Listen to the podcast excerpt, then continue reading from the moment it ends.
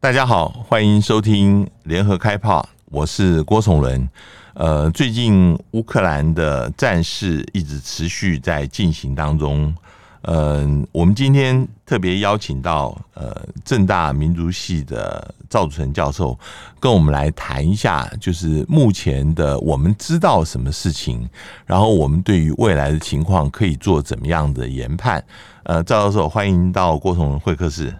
哎，主持人好。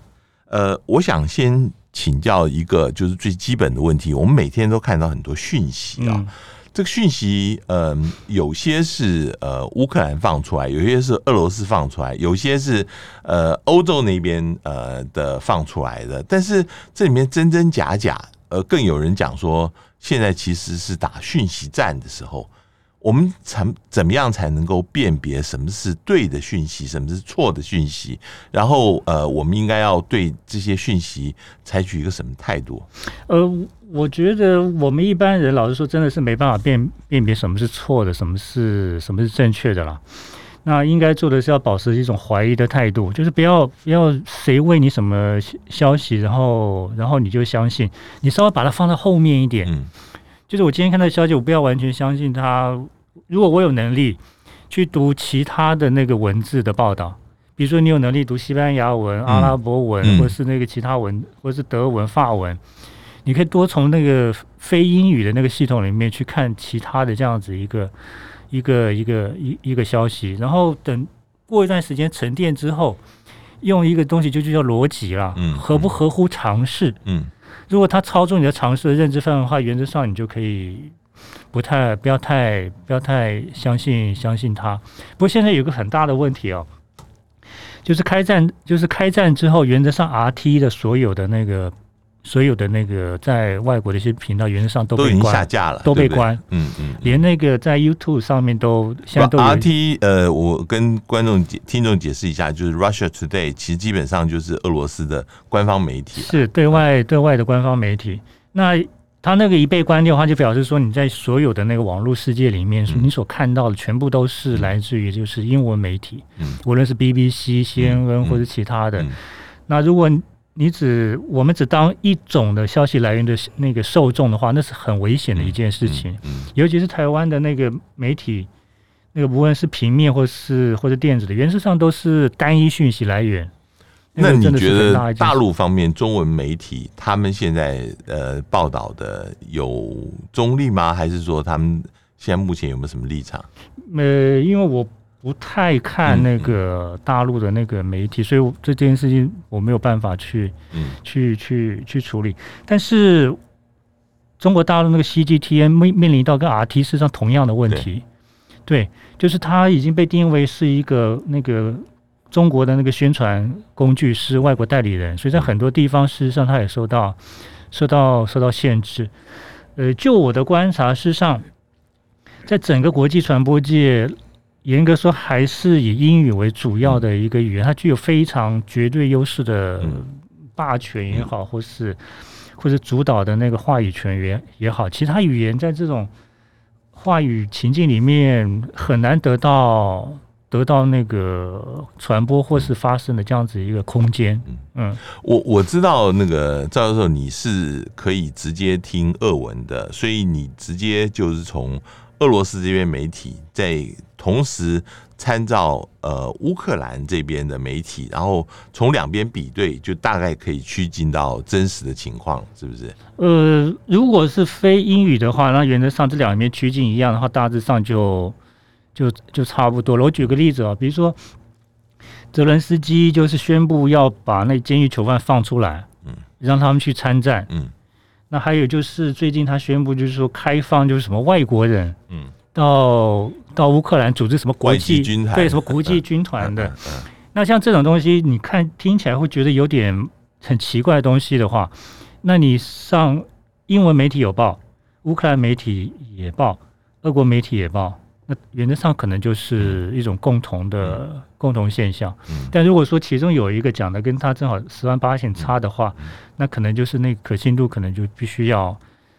再再打折了。我问一下，就是很实际的，就是说乌克兰这一边现在宣称，呃，俄罗斯的入侵遭受到很大的挫败，有三千人已经阵亡，有三千人被俘。比如说像这个数字，可信吗？我个人是不太、不太没有办法接受了。那个因因为按照那个乌克兰的那个最高统帅部他发的消息，到目前为止大概。就是阵亡的话，两边是一千，嗯，两边一千，这是他、嗯、他自己的。那你说三千，那个三千人哦，那个俄语俄语俄国的军事术有个叫做卡车两百，就是如果说你卡车上面写的是两百的话，表示是运尸体的，嗯。那如果说你是有三千的话，那个量是很大的，嗯。照道理说，很多的那个影片或者什么都应该会出来，嗯、那个那个。那个隐藏，嗯，隐藏不了的。但是目前为止看起来是，嗯，看起来是是是没有，嗯，所以我觉得这个要要要保留，因为在作战的时候啊，大家都是报喜不报忧，嗯，呃，就是尽量把对方讲的损失很大，我方没损失，嗯，这种情况在俄国也是，俄国新闻也是。所以你像现在你看俄国新闻的话，他只会告诉你说我军进展到哪里，然后那个我又收复哪里，老百姓欢迎，嗯、但是一定会有人阵亡吧？对，没有，到现在没有没有任何消息。好，我我们就回过头来讲现在的战况哦，因为现在目前战事已经进行到呃第六天，然后。呃，究竟呃，现在目前的情况怎么样子？有一个最大的一个质疑是，其实现在呃，俄罗斯原来估计的很乐观，现在发现呃，遇到了蛮大的一个呃障碍跟困难。能不能谈一下你所知道目前的战况？那个乐观哦，老实说，我我是不知道这这这种说法是哪边来的啦。嗯、哦，那个如果说以以前。以我们二十四号看到情况来看，俄军一开始的话就有一个有一个很大的一个战术上的一个问题，因为他被训令不得侵害平民跟那个民宅，嗯，那就表示他在整个火力的使用上面和那个其他其他的部署上面，他或者受到受到限制。然后，呃，到目前为止，很多媒体实际上一直没有报报一件事情：一四年、一五年之后啊，就是那个乌军在战术上面，特别在乌东这两。东面这个部分，他学哈马斯，就是把那个弹药、弹药储藏库、通讯中心放在学校跟那个一般的民宅里面。嗯，尤其是那个部队，他没有自己的专属军，所以他就去住那个人已经跑光的那个一般的那个呃一般的一般的民宅。所以这个对于就是在那个部队推动和那个肃清上面有很大的一个很大问题。这就为什么就是。那个如果有听普京前那个二十四号的那个那个演说的话，他有说，呃，就是不要把老百姓当人肉盾牌。嗯，他指的就是、嗯、他指的就是这个这个意思。这是在主要在乌东吗？对对对、对对，所以这个就是它有时候进展会比较慢的一个原因。另外一个啊，看起来早期透过大量的那个精那个导弹还有精精准武器的那个投射。它摧毁大部分的所谓的那个国防军事设施，嗯，但是还没有办法确保它得到就是完全的那个制空的压制力量，嗯，所以后来他派的大部分进去的时候，早期大部分进去的事实上不是那个那个那个所谓我们所知道的就是正式编制的那种正规军队，大部分是特种部队，嗯，看样子那个特种部队，他的他的那个目的就是。在金子导弹跟那炸弹没有完全摧毁，还残留了一些的时候，由他们去去去负责去做去做去做处理，嗯，然后占领重要的就是呃，包括就是那个那个道路的那个交界的那个交叉口，嗯、还有就是机场，嗯，这些这些地方，所以会比较慢一些。不过不过我也比较好奇，就是说，因为呃，像基辅北边那个机场，嗯。原来这个是呃俄军呃要占据的一个首要目标。那特种部队进去，竟然乌克兰军队竟然把他们击退，重新的占据这个机场。后来俄罗斯才把它又反攻过来。呃，然后像基辅也是连续三个晚上呃没有攻下来哦，这是代表说乌克兰的军队他也能够打吗？也很耐打吗？呃，我的看法比较不太一样啊，因为以俄军的兵力来看。就算他把那个我们以前传说的十七万五千全部投进去，嗯，他也不可能占领基辅和哈利科夫这两个这两个城市。基辅是三百万，哈利科夫是一百一百多万人，嗯，也不可能。所以他的目的应该不是对大城市的占领。更何况刚开始的时候，好像第一批只有六万人进去。对对对，所以那个根本不可能就是占领的。他连那很多小村子啊，那个村子。弄得很长，你每个村子拍一个人，那个人就整个、嗯、整个整个光了。所以那个部分可能是一种牵制或是威威吓，就是一种震慑的力量。说我在这个地方，但我不打，我不打进去。嗯，呃，让你产生恐恐惧恐慌，让你在城市里面产生产生骚乱。老实说，这个部分只要有这种现象出来就。就达到了一定的那个政治政治目的，嗯，他把主要的部队往他需要去的地方去去挪动就好。我我我我这个就是想要了解一下，因为原来大家以为俄军主要的目标是要把基辅拿下来，嗯，照你这样子说，他不是这样子想，那他的目标在哪里？呃，俄罗斯的参谋本部啊，在昨天吧。正式宣告，就是乌克兰的全境的制空取得全境的制空权。嗯嗯，哦，昨天才讲，对，昨天才宣的，所以可见的啊，所以可见的那个前昨天也就是打到第五天的时候才宣布。对，所以可见的就是前一阵子为了争夺一些重要的，比如说雷达站、机场，还有就是那个什么什么防空武器的那些通讯中心，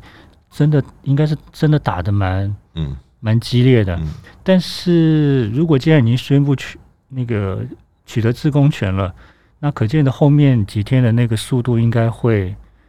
应该会，应该会增加，会速度会会会加快。那个今天就参谋本部已经开始公告，已经开始那个推很多，就是那个他们的武装直升机，就是击毁整个那个。那个乌克兰那个装甲的那个车队的那个影片，嗯嗯，所以以这种情况上来看的话，应该会加快。尤其除了就是我们刚刚说的基辅那个机场以外啊，其实到目前为止看不太到就是那种所谓有组织的、正规的，就是有规模的乌军的对俄军的那个所谓的反击，嗯。或是，嗯的这样子的一个一个一个情况，嗯，所以个别的哦，个别当然是有，因为乌克兰军队现在事实上有两个，乌克兰军队叫乌克兰军队，但事实上你可以把它分成两大部分，一个就是一般的正规军，它就是由两种人组成的，一个就是那个征兵征来那个二十岁上下的年轻人，还有一种就是那个年纪三四十岁但是找不到工作。然后那个签了那个合合约，来这样子的，那这种的，就是那个就是普丁在那个他的演说里面，应该说放下武器回家去找你爸妈的那种。那像这种的话，呃，以目前的情况看起来，投降的比较多。嗯，就是武器一交，俄国让他写个那个切结书，你你很难想象那个现代打仗有这种事情吧？就我抓到一个俘虏之后，你枪交下交下来，然后叫你写个切结书，就叫就叫你回家了。嗯嗯嗯。那另外一种哦，就是那个誓死抵抗的，就是那种以前那个乌克兰的所谓右翼的民兵改编成的，就是政府军。嗯。那比如说像亚亚速亚速营，嗯，爱打营，嗯，他们这种的，那他们的抵抗就非常非常的。非常非常强烈。我们现在在台湾的那个新闻媒体上面看到说哪个什么什么什么乌克兰什么人气什么美女什么参战阵亡还有什么东西的，那个全部都是那个像这种右翼民兵出身的。是。那这种右翼民兵就是那个普丁他在那个二十四号那个发布那个特别军事行动里面所谈的那个去纳粹化的那个那批人。嗯嗯嗯。所以，难免就是那个他们那批人会那个拼死拼死抵抗，嗯，那个那个问题确实是比较比较大。然后基辅的话，昨天参谋本部有一个通告，就是从基辅出去到机场那个方向，有一条马路开通，嗯，就是让大家可以自由的那个自由离开，自由去机场，不是自由离开那个基辅。哦，OK，就是就是我把那条大路开，然后任何人要离开基辅的就就就走，嗯，所以以这些情况上来看的话。当然很难去评断说目前的那个谁谁胜谁赢了。我想另外问一下啊，就是说，当然现在战事是处于焦灼状态啊，呃，但是我们同时也看到双方同意和谈，是，呃，和谈当刚开始的时候地点有不一样，嗯、就是说有的是说，呃，他们呃乌克兰不愿意是在白俄罗斯。嗯然后，呃，后来总算妥协，是在白俄罗斯跟乌克兰交界那个地方来谈。嗯、呃，第一回合谈了蛮久了，呃，没有结果。但是比较让大家注意的是，他们同意几天以后还要再谈。那，你现在知道这个和谈的呃情况是怎么样？是一个完全会按照俄罗斯的条件，等于是一个乌克兰。投降式的和谈呢，还是说乌克兰这边有一些东西现在呃，因为打了几天没有打下来，他们也有一些底气，你觉得怎么看？呃，谈判要有要实质上的一个结果才能谈。呃，如果两边没有一个实质上的一个结果的话，应该也就是吵吵闹闹，没什么没什么结果。所以如果说俄罗斯要逼迫乌克兰投降的话，就必须像二零一五年二月一样，嗯，在战场上取得一个大胜利。是，如果取不得的话，那自然是没有办法谈，也他他也没有办法强迫那个乌克兰就是投降或是同意俄罗斯的所有所有要求。不过这一次的谈判哦，呃，整体来说，如果那个主持人那个有看到那个影片的话。呃，俄方的那个主谈人实际上是个，他以前是叫做梅丁斯基吧，他以前是文化跟教育文化部长，文化跟教育部长。嗯，那乌克兰那个主谈是那个泽伦斯基那执政党人民共和党的国会里面党团的那个那个那个党团党团长，嗯，嗯，所以可见的两边事实上他在组成的那个谈判的那个成员上面不太一样。呃，俄方的军事方面是副部长，国防副部长，但是乌克兰是国防部长去。呃，比较好，比较好奇的应该是他的那个地点。本来俄方就告诉说你来明斯克，然后泽伦斯基说不要，巴库可以，安卡拉可以，哦，布达佩斯可以，还有就是斯洛伐克的首都。也都也都可以，他他就不要去。乌乌克兰的理由是说，因为明斯克是跟你结盟，甚至有可能，嗯、呃，白俄罗斯会出动部队来打我，嗯、所以在这个情况之下，我怎么能相信他是一个公正的，作为中间的？所以他其实我我认为应该是心理的安全感的因素啦。嗯。你在那里的话，你的你自然会感觉到说你的压力比较比较大，有威胁性，所以他选的地方都是北约的成员国，或是或是欧盟嘛，在心理上会比较会比较那个舒适一点。但是你看最后还是哦，还是到了白俄罗斯去了，只是地点不在不在明斯克，所以这里面那个那个力量的那个大小，事实上还是有它的那个嗯有它的那个差异差异在里面。嗯。嗯、呃，之前西方有一个说法说，呃，俄罗斯它的最大的企图就是把泽伦斯基给推翻掉，然后设立一个傀儡政府，由傀儡政府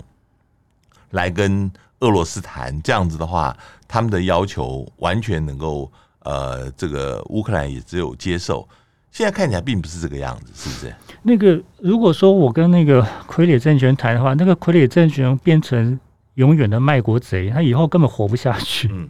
你就让那个泽连斯基就是输了，输了就签了这个东西之后，老百姓再把他赶走就好了。对他的那个利益是是是最大的。而且在这种时候，说真的，没有人敢把泽伦斯基赶下去之后，自己说我去跟普京谈个条件，嗯嗯、没有人敢的。嗯嗯，这个他就算就算变成傀儡总统，没两天，他还被乌克兰人自己给给丢石头给打死吧。所以应该是应该是不至不至于，反而是说。如果真的泽伦斯基去谈签下签下那个投降或是什么其他东西的话，对他来说就是一个羞辱。嗯，那种羞辱大概是几辈子他们他家几代人大概嗯 大概都都承受承受不了的。嗯，嗯，所以与其这样，就是逼着泽伦斯基嗯到到最后这样就这样就可以了。不过现在这个谈判也很难，只有是乌克兰跟呃这个俄罗斯谈，因为现在整个呃北约跟欧洲在后面是支持这个泽伦斯基的，会不会有可能泽伦斯基即使想要同意，但是后面的这些欧洲这些国家也不让他同意，会不会有这样的情况？我倒我倒认为。不会耶，因为如果是这样的话，当初你早就该帮他多点忙了，是，没错，对不对？那德国到现在才才说好给你武器，然后是几个那个防空的针刺，嗯，针刺飞弹，然后有一个北约的那个谁更好笑，他说准备提供乌克兰飞机，嗯嗯、那你就不知道他们在。他们在，因为那完全是不切实际，所以很多国家事实上就是嘴巴说说而已，表表态表表态个样子而已。我我我我就是想问，就是你觉得北约协助乌克兰会不会升级？比如说飞机啊，战机，现在乌克兰是最缺的，那你给了战机，是不是就表示还要配飞行员，包括地勤人员？包括站管人员，那就等于是北约就是直接就参战了嘛？对，所以啊，因为你因为我们大家都知道，现在应该可以确定一件事情：乌克兰境内所以所有可以用的军事机场应该全部被全部都炸了，都炸光了。嗯、那全部都炸光了，我给你飞机，我飞机一定是在比如说波兰，绝对的啦，嗯，绝对是在波兰了，因为波兰还剩下一些米格二十九嘛，嗯嗯嗯，剩下一些米格二十九。那现在问题来了，那。我飞行员我派谁？那乌克兰的飞行员跑到波兰去，然后从波兰起飞，然后就跟你跟你作战。嗯，那个完全是不切实际的一件事情，完全不切。而且刚刚才跟主持人报告过，那个俄军已经完全的取得乌克兰的那个嗯全境的制空权呐、啊。嗯、那你这种情况完全是不切不切实。我觉得这个东西是口头上的那个说说比较，因为现在出现一个状况啊。你如果是北约成员国，是欧盟成员国，如果你不在这件事情表态的话，可能就不是团队了。对，所以大家夯不隆咚，大概都要都要出来，就是讲两句，要提供个什么援助之类的。这个我就是要问你，就是说现在看起来北约或者是欧盟空前的团结啊，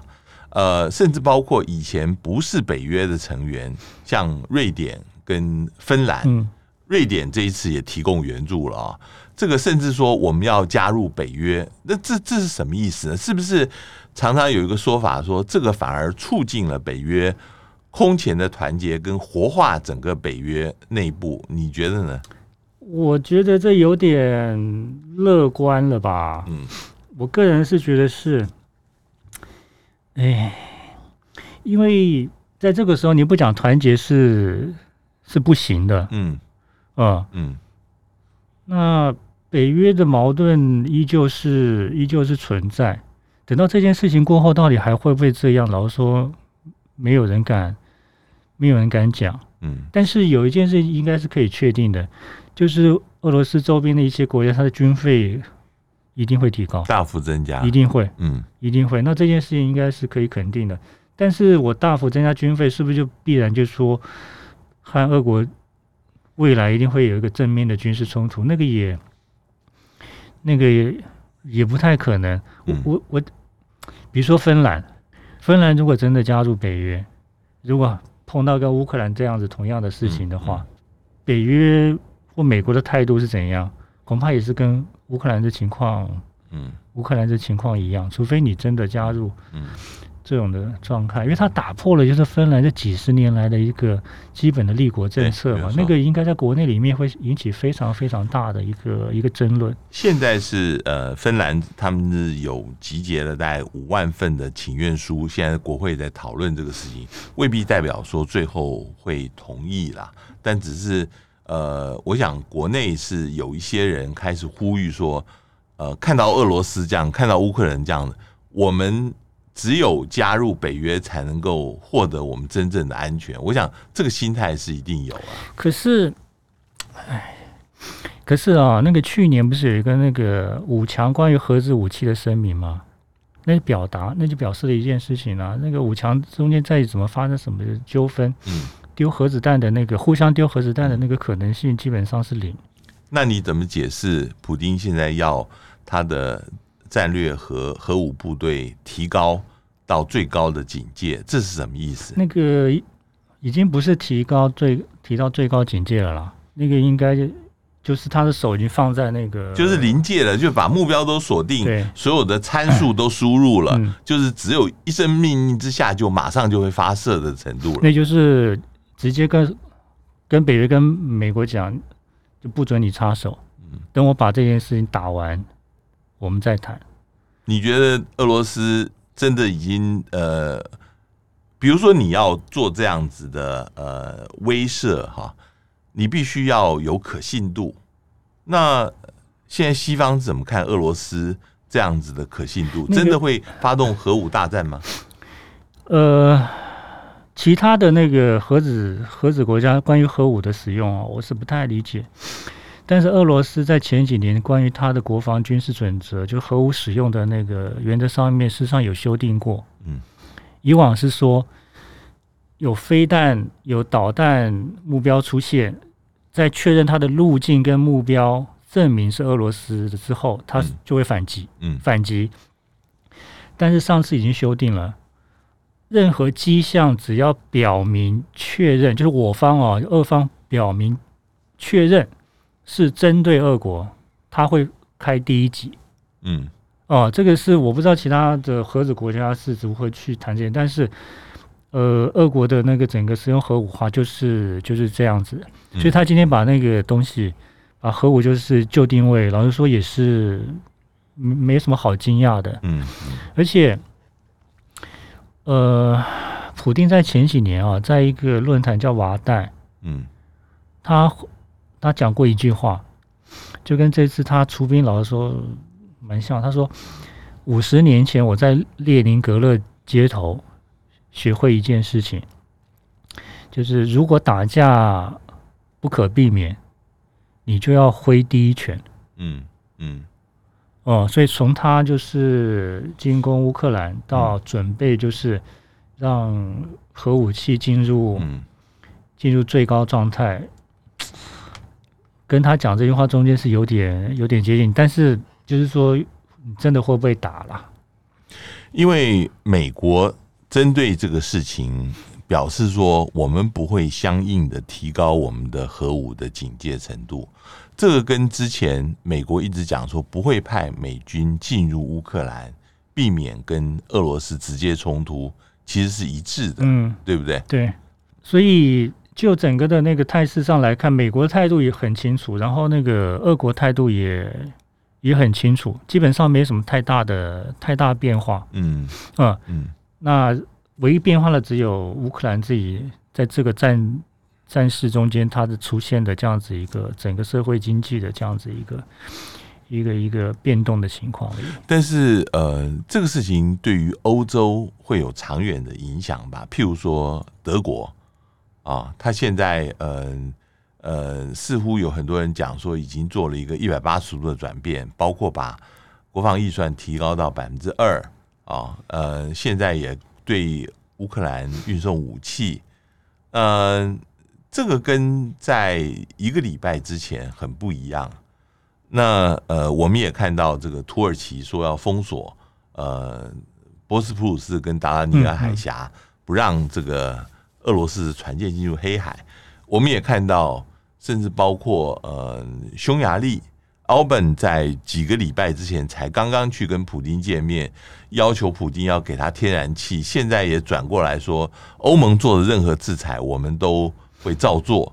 那你怎么解释这些国家都纷纷的改变他们原来的政策？呃，欧欧本就匈牙利那个，我觉得他表态也不行啦。虽然说有段时间跟欧盟关系也不是不是挺好的，因为他现在碰到这种事，土耳其那个就。老实说，那个土耳其最终还是没有没有说禁止，就是那个俄罗斯的那个军舰进入黑海啊，因为他说他说的很白了，你没有权利禁止原来在这个地区注册的军舰返回他原来注册的港口。嗯，虽然说蒙特勒公约里面有，嗯、但是他作为一个黑海主要的一个两个海峡的那个拥有的主权国家，他最终做的决定是。是是是这个，那个每个国家真的是对于这种事情有各种不同的、不同的这样子的一个盘算。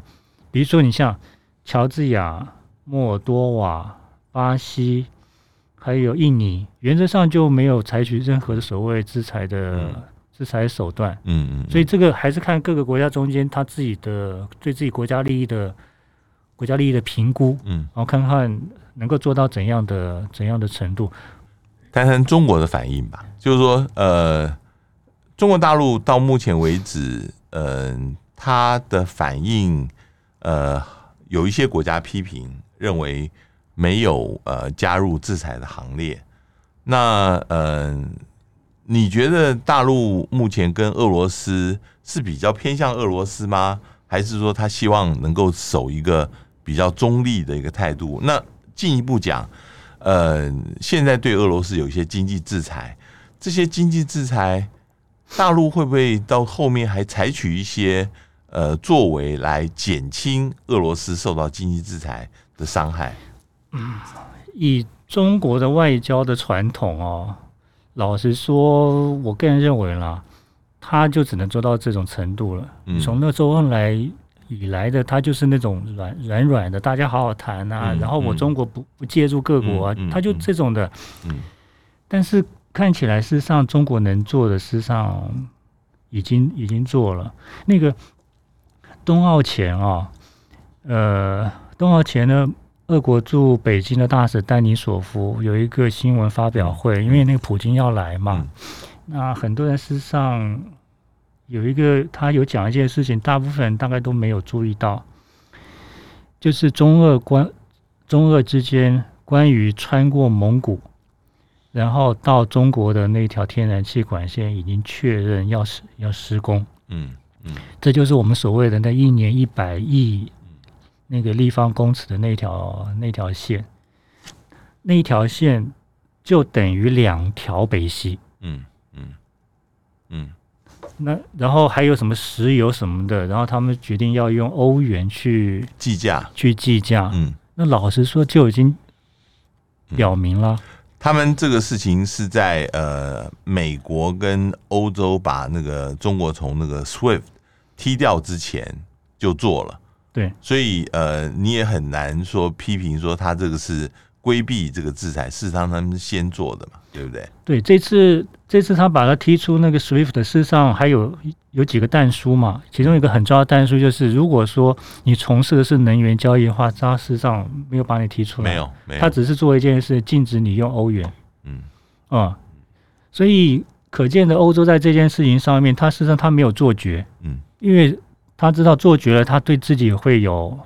有非常非常大的麻麻烦。那个肖兹还宣布一件事情，他要加速建造更多的就是天然气的那个液化天然气的那个码头嘛。嗯。但是那个根根本缓不济急啊。嗯。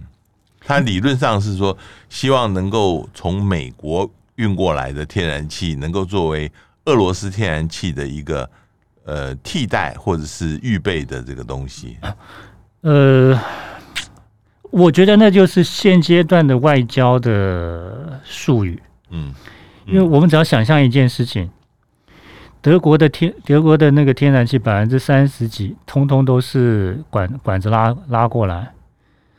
然后那百分之三十几，如果说你要用美国的，你可以想象一件事情吗？大西洋上，嗯，那个那个大的那个那个那个桶子的那个船，嗯，可能连着跑不完。那个那个是完全不切，嗯嗯，不切实际的这样子一个这个事情，嗯，所以北溪二号虽然说现在就停止就是审审核那个使用执照的事情，但是等风头过去之后，应该还是慢慢慢慢的会，嗯，会那个会会去会去谈这件这件事情，嗯。嗯，那只不过是有一段时间，大概美国的那个液化天那个液化天然气会会卖的卖的很顺，嗯，很顺利。很顺利就是了。我我还有最后我想问，就是说，呃，俄罗斯现在内部也有一些人开始在抗议这一次的出兵啊，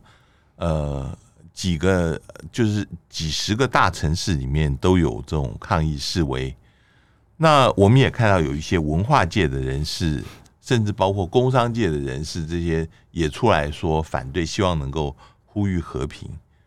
这个会对于普丁的决定到最后会有影响吗？不会啊，嗯，一点都不会。嗯，那个俄国最大的那个民意调查机构叫 Vestson，就是全民那个民意调查中心，二十八号才公布公布一个民调，百分之六十八的人支持普丁的特别军事行动，嗯，百分之七十二的人支持普丁承认的两个共和国，嗯，为主权独立国家。嗯，那也就是说。七成的人原则上到目前为止还是还是支持那个普、嗯、普丁的、啊，嗯，那三四千人在几十个城市遍地开花，一个城市一百个，嗯，严格说起来，那个不会不会有什么太大的太大的这样子的这样的影响，嗯嗯，嗯，所以真正的还是要真正决定普丁的还是。这次的军事行动到底的它的结果是什么？嗯嗯嗯，如果他真真的拿到了他他要的什么中立化，嗯，去军事化，嗯、然后那个去纳粹化都得到了，嗯、那后面那些就就不要再再再去批评了。但是这个前提是他呃打这个仗每天也是非常花钱的，是这个是很耗费俄罗斯的国力。如果说你这个情况再拖下去，有没有可能，比如再拖个十天、一个礼拜，他可能必须得要收兵不可了？有可能，有可能，因因为那个呃，主持人以前也都讲过了，以那个俄罗斯他的一个经济那个实力的话，老实说，他真的打不了一场那个持久战，嗯，所以现在就就是看他能够在怎样的时间里面把。通过军事的手段达到他的政治政治目标，那他的政治目标，比如说一二三，那是全部都要拿，还是两个就可以，嗯、或是只要有一个就、嗯、就就就可以？嗯嗯嗯嗯嗯。那以目前的情况来看的话，快的话可能已经已经六天了嘛，六七天了嘛，嗯、快的话可能也许这个礼拜，嗯，大家就可以看到有个具体的具体的这样子一个结果了。这个事情呃，最后会怎么样子呃收场啊？这个是不是如赵教授所说的，还是说呃这个情况还有一些不测的因素？我们就再等个一个礼拜才会比较清楚。今天非常谢谢赵忠诚教授到我们节目来跟我们来谈最近的乌克兰战事，谢谢，谢谢主持人，也谢谢各位听众的收听，我们下次见。